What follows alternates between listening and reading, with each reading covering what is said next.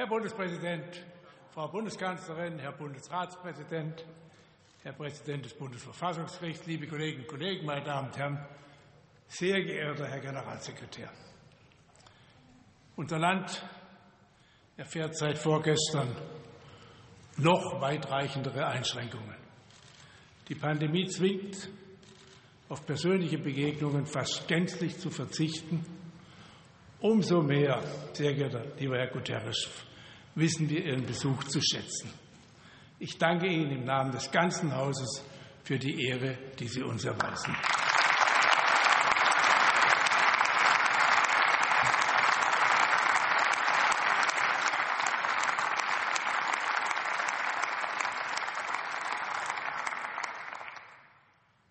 Wir wissen bereits heute, dass uns die vielfältigen Krisen, die uns in den letzten zwölf Monaten so beispiellos gefordert haben, leider auch im kommenden Jahr beschäftigen werden. Unter den Herausforderungen war die Pandemie zwar neu und sie traf uns weitestgehend unerwartet, aber sie hat wie all die anderen drängenden Probleme auch die fortschreitende Erderwärmung, der Verlust an Artenvielfalt, der wachsende Hunger, die weltweiten Migrationsbewegungen, all das hat mit der zunehmenden Verflechtung der Welt zu tun. Und so erfahren wir gerade schmerzhaft, was Globalisierung auch heißt. Deshalb könnte es keinen besseren Abschluss der parlamentarischen Arbeit vor der Weihnachtspause geben, als uns mit dem Generalsekretär der Vereinten Nationen darauf zu besinnen, dass wir diese Herausforderungen auch nur als Weltgemeinschaft bewältigen können, dass wir bei allen nationalen Aufgaben unseren Blick weiten müssen für die vielfältigen globalen Krisen und dass wir bei allem existenziellen Leid und Einschnitten in unser Alltags- und Wirtschaftsleben nicht aus dem Auge verlieren dürfen, wie sehr Menschen in anderen Weltregionen auf unsere Hilfe angewiesen sind.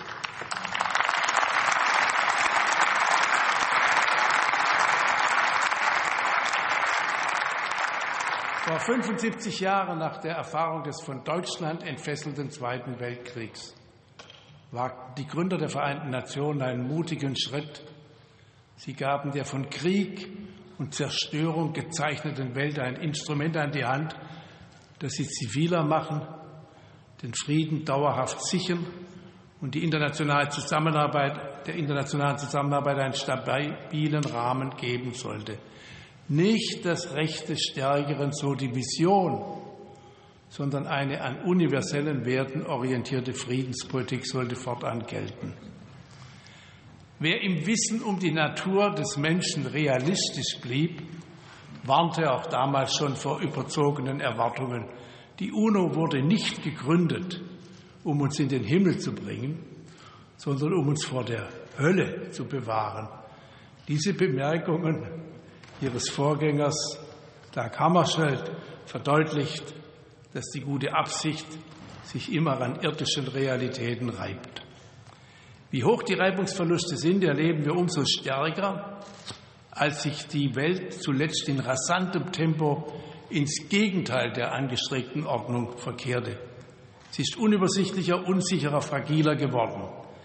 Die Staatengemeinschaft die manchmal diesen Namen angesichts nationaler Alleingänge wichtiger Mächte kaum noch verdient, kann allerdings wirkungsvoll nur handeln, wenn ihre Mitglieder bereit sind, Verantwortung nicht nur für sich, sondern eben für alle zu übernehmen, weil in Zeiten der Globalisierung alles mit allem zusammenhängt. Die Gründungsimpulse für die Vereinten Nationen galten der Friedenssicherung. Sie ist angesichts von Kriegen und bewaffneten Konflikten noch immer von zentraler Bedeutung. Aber unter den Bedingungen der Globalisierung und der digitalen Vernetzung sind komplexe Probleme hinzugetreten, die sich vor 75 Jahren niemand ausmalen konnte. Die wirtschaftlichen, gesellschaftlichen, ökologischen und Entwicklungsziele, die wir uns als Antwort darauf gesetzt haben, können einander widersprechen, sogar kollidieren. Wir wollen den Hunger bekämpfen, und gleichzeitig die klimaschädlichen Gase einer extensiven industriellen Landwirtschaft reduzieren. Und genauso müssen wir eingestehen, dass der Lockdown, der unsere Gesundheit schützen soll, mit seinen Auswirkungen auf die Weltwirtschaft und die globalen Lieferketten Menschen in anderen Teilen der Welt ihrer Lebensgrundlage beraubt. Es wird gewarnt, dass wir viele Millionen zusätzlicher Hungertoten befürchten müssen. Das Dilemma begleitet uns und darf uns doch nicht davon abhalten, gemein ungelöste Probleme gemeinschaftlich anzugehen. Funktionieren wird es nur in einem gestärkten multilateralen Rahmen. Sie, verehrter Herr Guterres, fordern ihn als Generalsekretär der Vereinten Nationen immer wieder ein. Und Sie heben dabei die Europäische Union als eines der beiden, wie Sie sagen, größten Friedensprojekte unserer Zeit hervor. Aber bringen wir Europäer wirklich genug Kraft auf? Verschwenden wir sie nicht oft auch? Die Energie etwa, die derzeit in die Verhandlungen um den Brexit fließt, bräuchte es ja vielleicht noch mehr, um eine gemeinsame Außen- und Sicherheitspolitik hervorzubringen oder unseren Beitrag zu einer vernünftigen, nachhaltigen Flüchtlings- und Asylpolitik zu leisten, uns für die Umsetzung der Pariser Klimaziele einzusetzen. Kurz, um uns auch als Europäer weniger um uns selbst zu drehen, sondern unsere Verantwortung für unsere Nachbarschaft und in der Welt wahrzunehmen.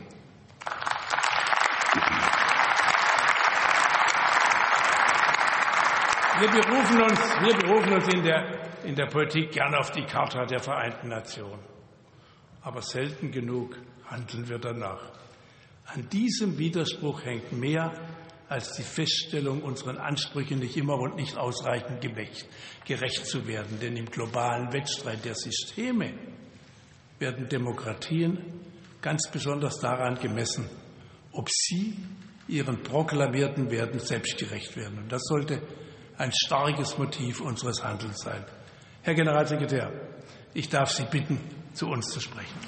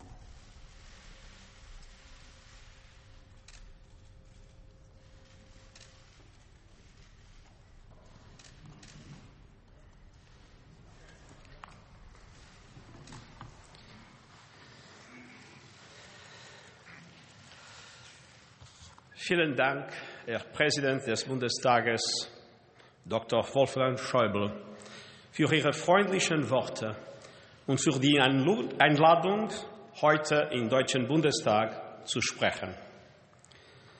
Sehr geehrter Herr Bundespräsident, sehr geehrte Frau Bundeskanzlerin, sehr geehrter Herr Bundesratspräsident, sehr geehrter Herr Präsident des Bundesverfassungsgerichts, meine Damen und Herren Abgeordnete, in diesem Haus möchte ich aus dem Herzen sprechen und auf Deutsch.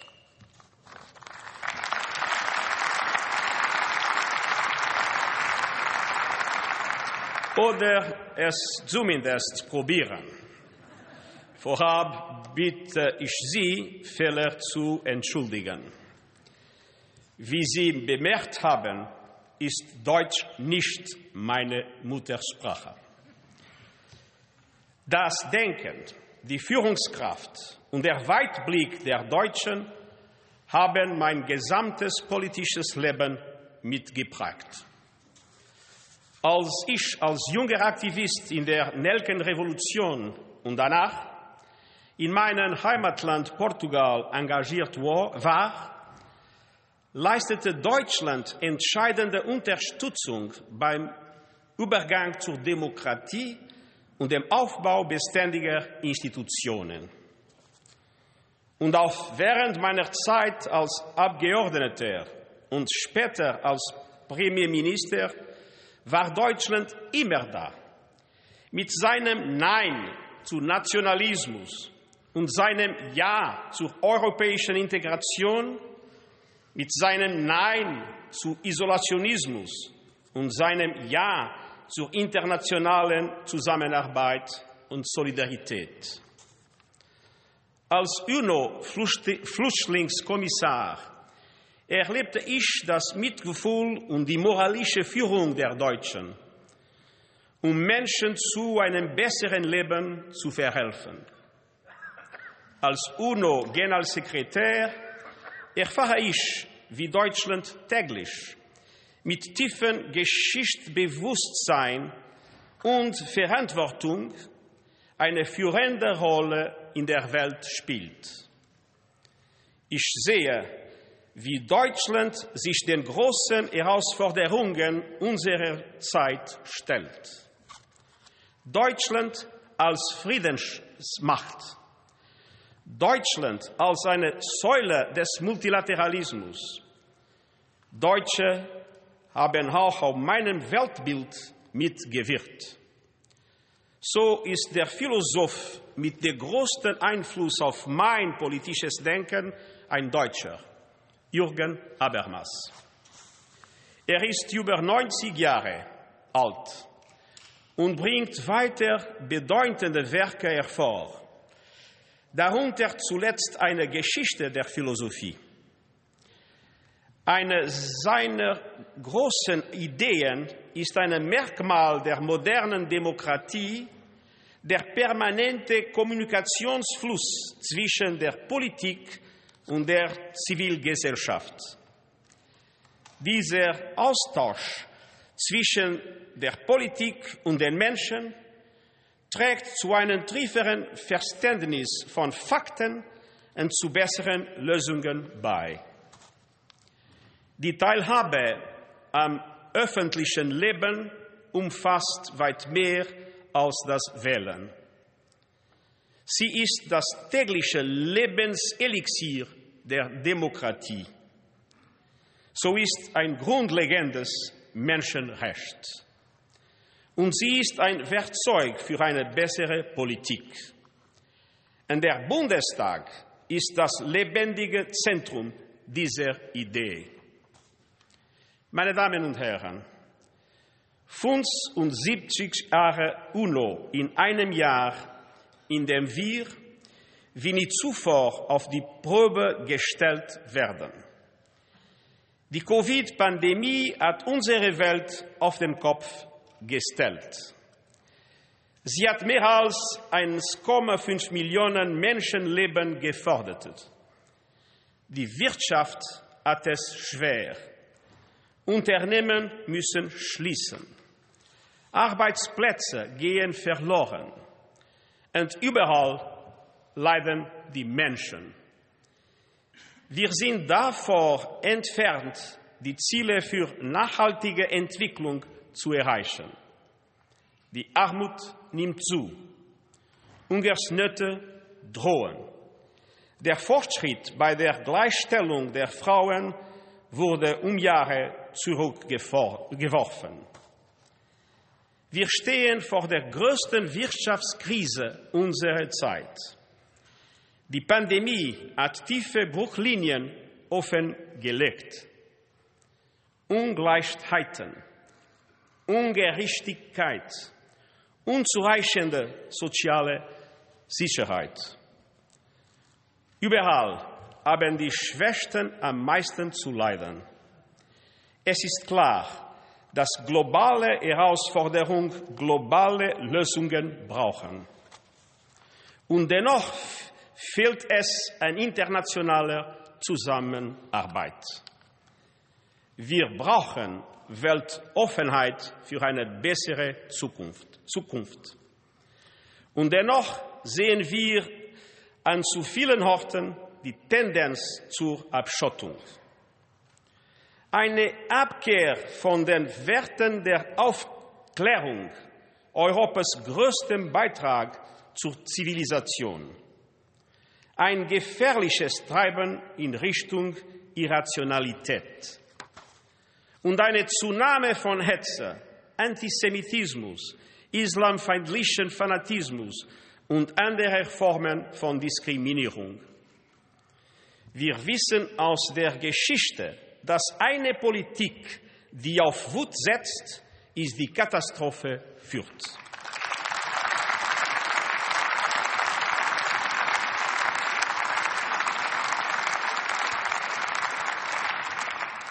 Meine Damen und Herren, bei allen Sorgen sehe ich Hoffnung und Deutschland, die zusammen dafür sehen. Wir haben die gemeinsame Pflicht, diese Hoffnung zu nähren. Die Welt braucht Deutschland, so wie Deutschland die Welt braucht. Drei Themen dazu. Die Bekämpfung der Pandemie, die Förderung des Weltfriedens und der internationalen Sicherheit und zudem Aktion gegen den Klimawandel.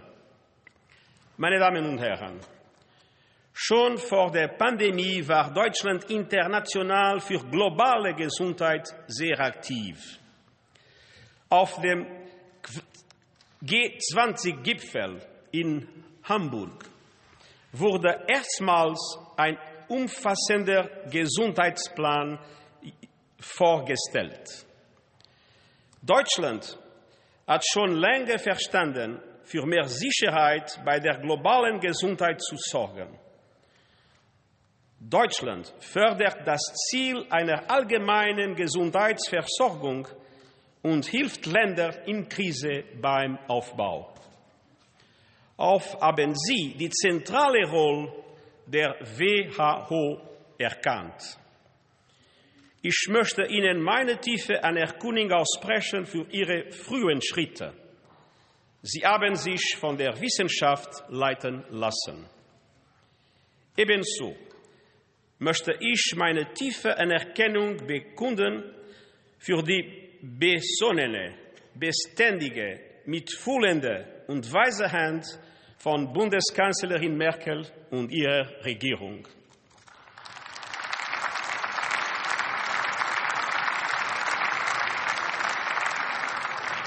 Studien belegen, dass, dass Führung von Frauen während der Covid-Pandemie zu effektiveren Resultaten geführt hat.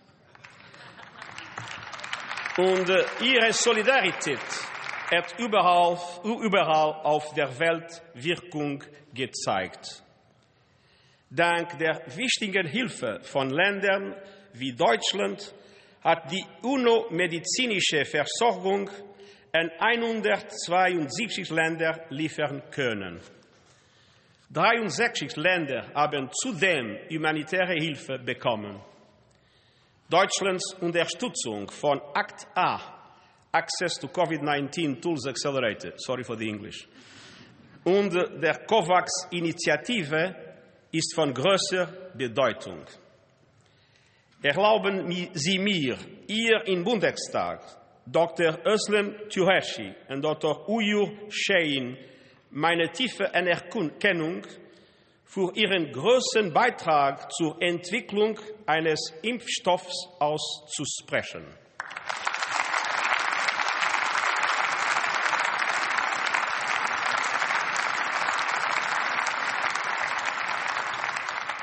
Jetzt ist es wichtig, dass die Impfstoffe als globales öffentliches Gut betrachtet werden. Sie müssen überall und für alle Menschen zugänglich und bezahlbar sein.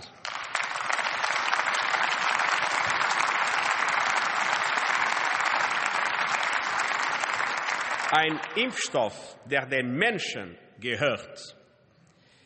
Ebenso müssen wir gegen das Virus der Fehlinformationen vorgehen. Auf der ganzen Welt beobachten wir, wie Populismus Wissenschaft ignoriert und die Menschen irreführt.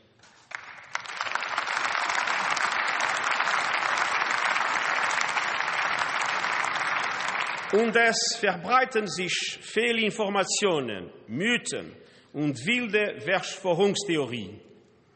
Die UNO arbeitet daran, Vertrauen in die Impfung zu schaffen, basierend auf Wissenschaft und Fakten.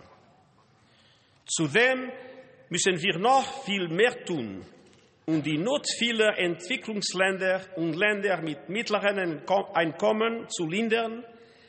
Diese Länder stehen vor einer immensen Schulden- und Liquiditätskrise. Wir haben, wir haben eine Reihe von Vorschlägen gemacht, um diesen Ländern zu helfen. Meine Damen und Herren, damit wir Platz für Diplomatie und humanitäre Hilfe schaffen können, habe ich mich für eine weltweite Waffenruhe ausgesprochen.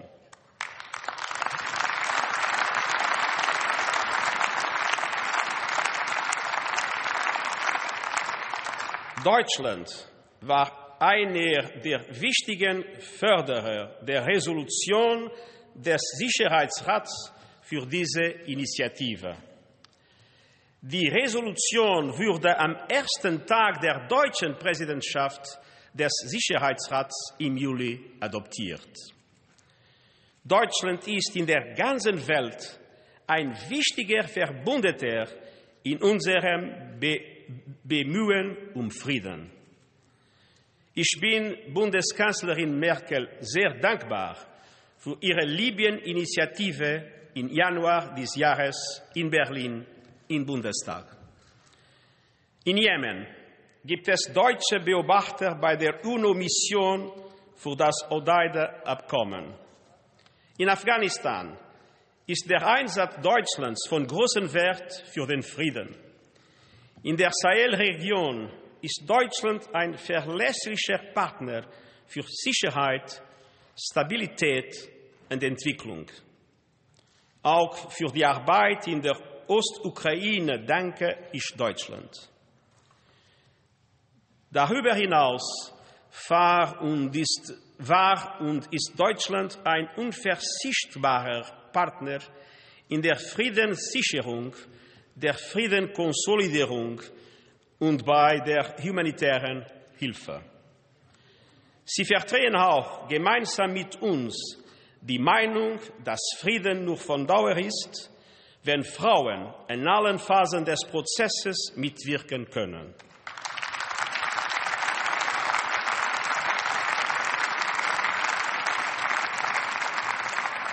Ich bitte Sie dringend, auch in Zukunft in all diesen Bereichen eine starke Führungsrolle einzunehmen. Sie haben auch enorme Solidarität bewiesen der Flüchtlinge aus Syrien in Deutschland und in anderen Ländern. Deutschland hat viel zum Schutz von Flüchtlingen und den Menschenrechten beigetragen. Die Menschenrechte müssen überall Realität im Leben der Menschen werden. Dabei geht es nicht um dieses oder jenes Recht, sondern um alle Rechte, die bürgerlichen, politischen, kulturellen, wirtschaftlichen und sozialen. Und wir müssen diese Rechte auch beim Klimawandel und der Digitalisierung, anwenden.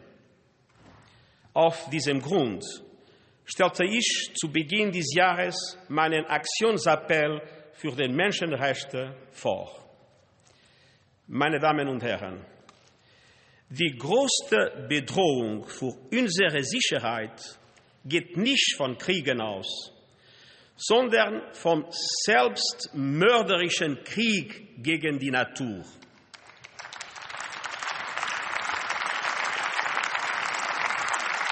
Die Klimabedrohung ist eine Realität. Wir sehen, wie die Gefahren täglich mehr werden. Die Biodiversität bricht ein. Ökosysteme verschwinden. Wüsten breiten sich aus. Ozeane versauern und sind überfischt. Korallenriffe sterben. Apokalyptische Brände und Überschwemmungen, Orkane und Wirbelstürme senkende Temperaturen. Ohne koordinierte Aktion ist bis zum Ende des Jahrhunderts mit einer Erderwärmung um mehr als drei Grad zu rechnen. Das ist eine Katastrophe. Wir müssen an drei Fronten aktiv sein. Abschwächung, Finanzierung und Anpassung. In allen Bereichen ist Deutschland weltweit eine treibende Kraft. Vor einem Jahr kam es im Bundestag zum Klimaschutzgesetz, das ist beispielhaft. Erst vor wenigen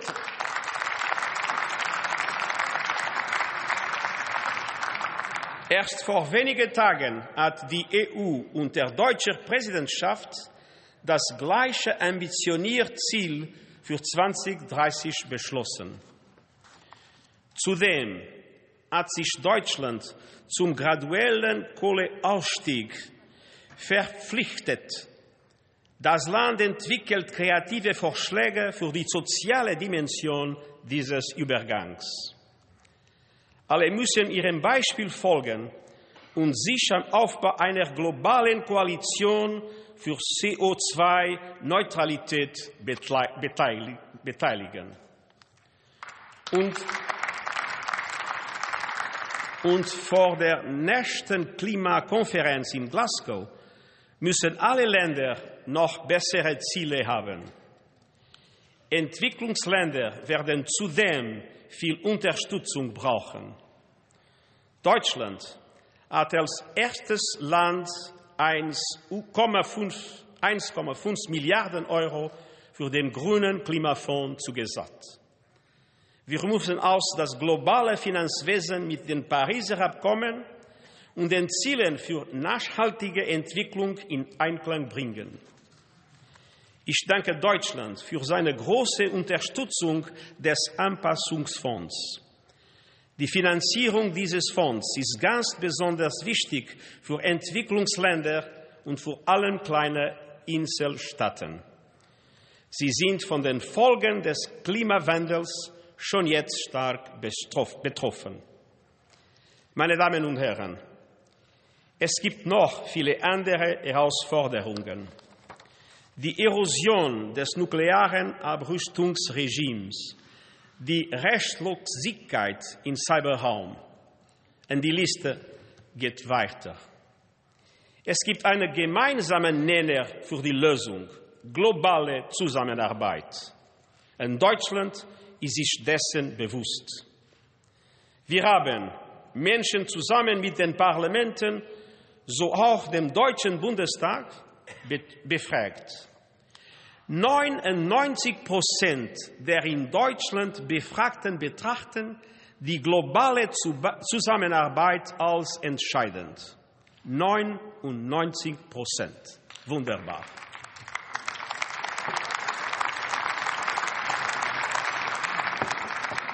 Wenn wir in die Zukunft blicken, brauchen wir einen Multilateralismus, der Resultate liefert und zukunftsorientiert ist und nicht in der Welt von damals stecken bleibt. Sowohl der UNO-Sicherheitsrat als auch die Bretton Woods-Gremien sind best Beispiel für diese Notwendigkeit.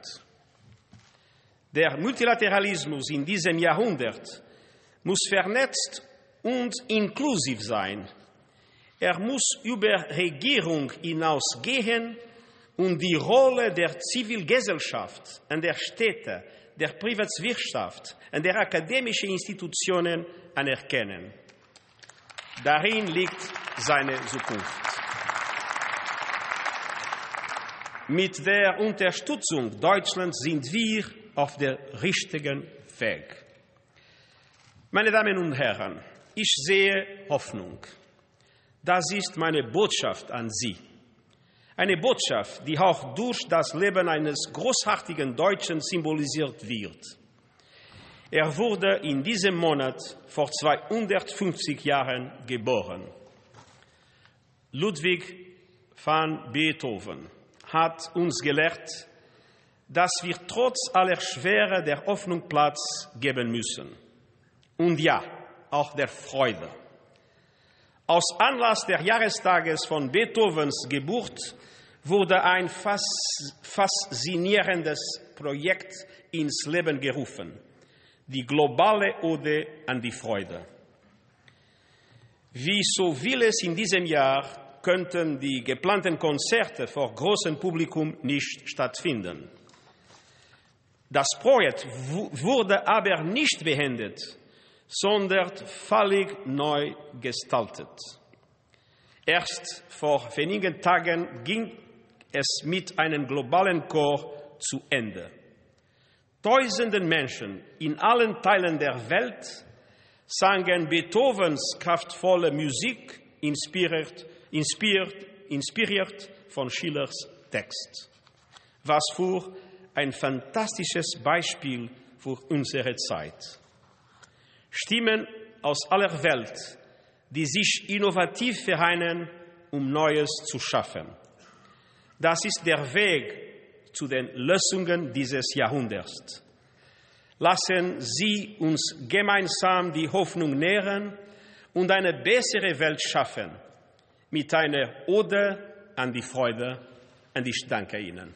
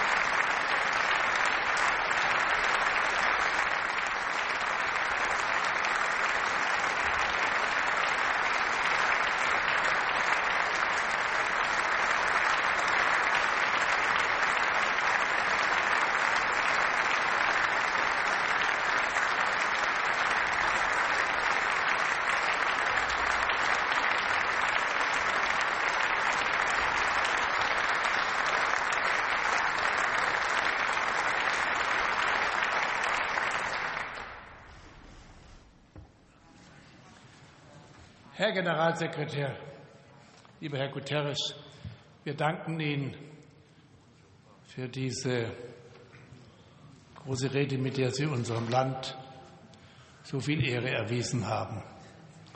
Sie haben die Probleme dieser Welt beschrieben und Sie haben uns zugleich Hoffnung gemacht. Und äh, wir alle wissen, die zu, von Ihnen zuletzt angesprochene Ode an die Freude aus Betens neunter Sinfonie ist zugleich die Hymne des vereinten Europa. Das beschreibt Hoffnung und Verpflichtung.